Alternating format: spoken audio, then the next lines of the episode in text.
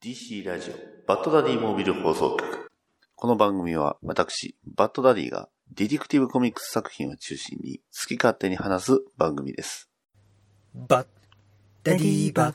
ダダダバッダディバッダダダバッダディバッダダダバッダディバッダダダバッダディバッダディモービル放送局新年明けましておめでとうございます。本年も DC ラジオバッドダディモービル放送局をよろしくお願いします。というわけで始まりました DC ラジオバッドダディモービル放送局パーソナリティのバッドダディです。というわけで、ね、えー後ろでパンパカパカパカパンっていうね、えーあの、いつもの BGM を鳴らすにはちょっと遅い、えー1月、な、もう、えー中旬近づいておりますが、皆様いかがお過ごしでしょうか？まあ私、昨年末、ね、えーとある病気になりまして、どうしてもね、あの、2週間ほどお休みいただきまして、えーまあ、年末、ギリギリで戻ってきまして、そして、ね、退院後、あの、ね、長い、長い、あの放送、ね、まあ、収録配信、えーさせていただきました。ねえーまあ、バタバタではあったんですが、まあ、いろいろありまして、まあ、あの、年始、えーゆっくりはさせていただきました。が、まあ、あのもうね、えー年始、はもうほぼほぼ終わりということで、えー寒い日が続いておりますが、本当にね、皆さん、あの、体調にはお気をつけください。というわけで始めていきましょう。DC ラジオバトダディモービル放送局スタートです。バッダディーバッダディーモービル放送局ダダダバッダディーバッダダダダダディーバッダダダダダディーバッダダダダバディバ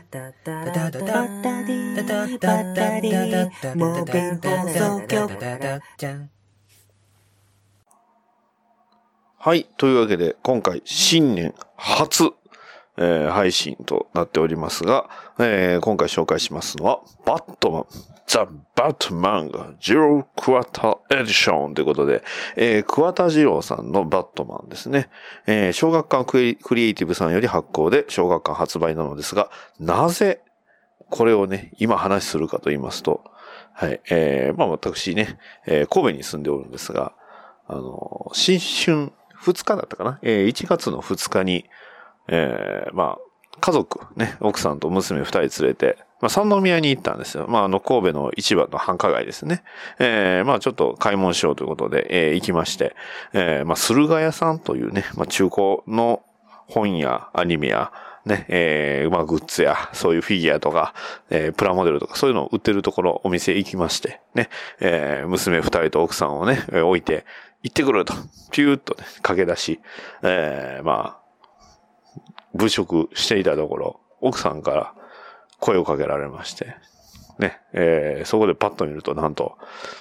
お店のね、表のところに、この、えー小学館さんから出た、バットマン、復刻名作漫画シリーズって、復刻 .com かな？かなんかで、えー出て、あのーな、なってたんかなと思うんですけど、この桑田二郎さんのバットマンをね、奥さんが見つけまして、ね、それも、あの、あんまりは、あれは言わないですけど、まあ、定価よりお得に買いました。ね。いや、素晴らしいですよ。しかも初版。まあ、初版以外出てなかったと思うんですけどね。えー、まあ、3冊セットになってましてね。いやー、このね、もともとあの、桑田二郎さんのバットマン自体は僕はあの、一冊大きいね、えー英語版持ってたんですけど、それで、まあ、ちょっとね、日本語で読みたくてもなかなか読めなかったと。で、1日2日かな、確か朝頃ちょっと、まあ、ツイートはしてたんですけど、その、当日限定で、えー冒険王か、えーが、えー少、まあ、あの、もうね、少年キングかな少年キングか冒険王かが、まあ、あの、1日限定で配信といいますか、ね、えーネット配信しておりまして、で、あの、その中にあの、バットマンがあるんですよね。で、そのバットマン、あのね、まあ、ツイートして、えーそれはね、奥さんが見てたので、えーそれをね、えーまあ、覚えてたと。ね、あの収録されてるのがおそらく全部だとは思うんですが、えっ、と、少年キングのものと、あと、えっ、と、ごめんなさい、冒険王じゃなかったかな。えっ、と、あの、少年画報ですね。少年画報の、えーまあ、バットマンということで、すべてがね、えー掲載されているバットマン。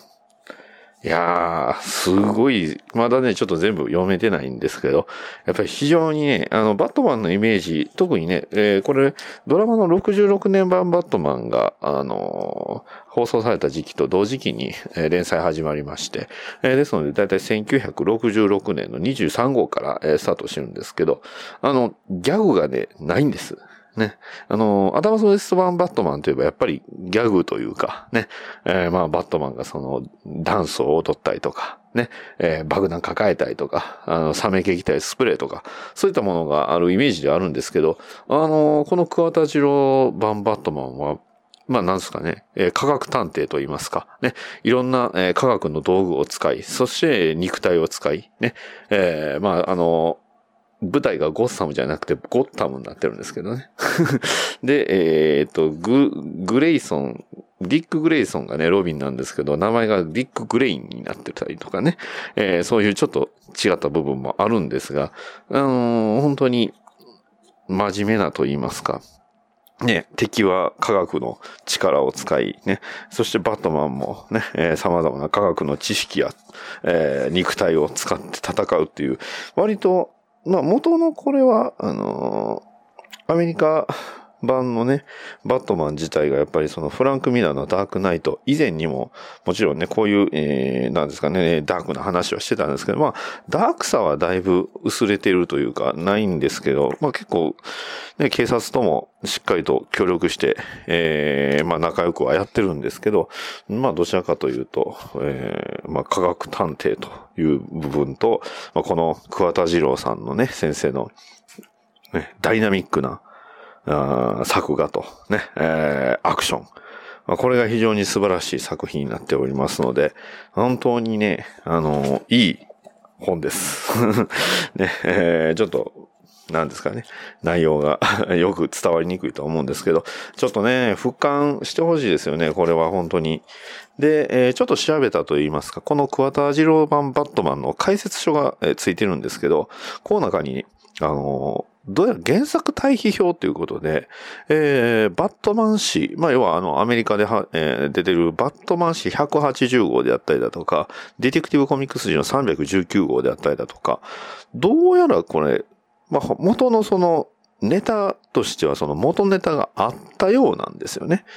えー、デティクティブコミックス298とか、まあ、例えばその死神男、ね、デスマンという形で、えーいろんなコミックにも登場してますが、あデスマンの回がバットマン誌185であったり、ね、えーゴリラ博士の復讐ってね、あの、ゴリラがね、出てくるんですよ。ね。やっぱりみんな好きですよね、ゴリラ。えーゴリラはバットマンヴィランだったんですよ。っていうことでね、まあなかなかね、この、有名なヴィランは全くと言っていいほど出てこないです。例えばジョーカーであったりだとか、ペンギンとか、それこそトゥーフェイスとか、えーそういうその、バットマンではおなじみのヴィランっていうのは出てこないんですけど、ただ、ね、惑星王の犯罪とか宇宙に行ったりとか、ね、えーロボットの話とか環境の話だったりだとか、そういったところがね、えーふんだんに盛り込まれて、結構ね、話自体も、えーなんですかね、すっきり終わらなかったりね。なんか、とりあえず倒したけど、今後どうなるのみたいなね、終わり方したりとか、そういう、割とアメコミにもよくあるよなっていう終わり方もしてたので、非常にいい本でしたね。で、何よりもバットマンのスタイルがいい。ね。あのまあ、筋肉質は筋肉質なんですけど、こう、細身で完成された肉体っていうのがね、このあたりはやっぱりまあ、アダム・ウエストのね、肉体というかそのスタイルをすごく意識されてるのかなと思うんですけど、本当に、僕結構僕が細いバットマン好きなんですけど、このバットマンがすごいいいバランスですね。まあ当然ね、太いバットマンもでかいバットマンも大好きなんですけど、この桑田二郎版バットマンのバランスっていうのはすごいいいですし、ね、ずーっと一緒にいるのはロビンです。ね、同じ部屋でね、あの、まあ、ベッド二つですけど、同じ部屋で寝た、寝てたりとかね、するんで、その辺なんか、ああ、そうなんだみたいなね、部分もあるんですけど、結構ね、勉強になると言いますかね、金属は圧力を与えるとどうのこうのとかね、そういう、まあ、科学的な知識とね、環境がやばいって、ゴリラがね、えーその環境を人間に対して復讐をするところとかもね、なかなか面白いので、いやもしね、読む機会ごございましたら、このバットマンが、バットマンね、ぜひ読めたらね、読んでいただきたいなと思います。ね。えー最後に盛大に噛んでしまいましたが。はい。というわけでね、えーちょっとね、あの、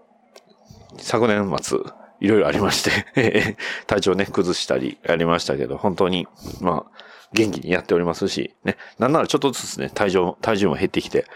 もしかしたらね、スマートなバットマンの格好ができるかもしれないということでね、体は鍛えれないですけど、いうことをね、ちょっとこれから、あの、考えてはおりますので、まあ、今年はね、イベントも、まあ、いろいろあってね、延期はしておりますが、イベント必ずね、どこかのタイミングでやりますので、その際はぜひ、えーお越し、もしくはその回を聞いていただければと思いますので、はい、今回は、えーまあちょっと短いですけど、バットマン、ザ・バットマンガ、ジロークワタエディションのお話をさせていただきました。以上です。はい、えーエンディングですが、アニメにもね、えーなってるんですよね、実は。あの、バットマン、ブレイブザ・ボールドの、あまあ、バットマイトセレクションだったかな、えーいうような回で、えーアニメになってまして、あの、ね、デスマン出ますんで。本当にね、あの、この桑田二郎先生のバットマンはね、本当に、まあ、すごいたくさんのいろいろ遺産というかね、レガシーを残した非常に素晴らしい作品になってますんでね、あの、ツイッターでね、たまに、キャブアイさんかな、あの、桑田二郎の名前のついた、えー建物ないし場所をね、えーバットマン氏に載せるべきだというふうに言って、えーやまないですけど、僕もね、そう思いますね。どんなのがいいですかね、二郎桑田パーク、ね、二郎桑田ビル、ね、まあ、あの、フィンガービルと、えーケインタワーはありますんで、ジロークワタパーク。ね、これは絶対いると思います。ね、ということで、えーまあそんな、あのーこのコミック。ね、あの、ちょうどモーニング誌でバットマンが始まりました。ね、えー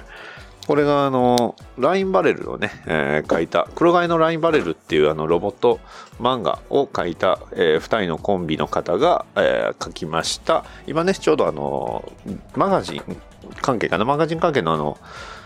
セブンイレブンでしか買えないヒーローズで、えーウルトラマンを書いているコンビがそのまま、えー、2人でバットマンを書くということで、まあ、まだね1話多分月1連載なのかな。1話しかまだ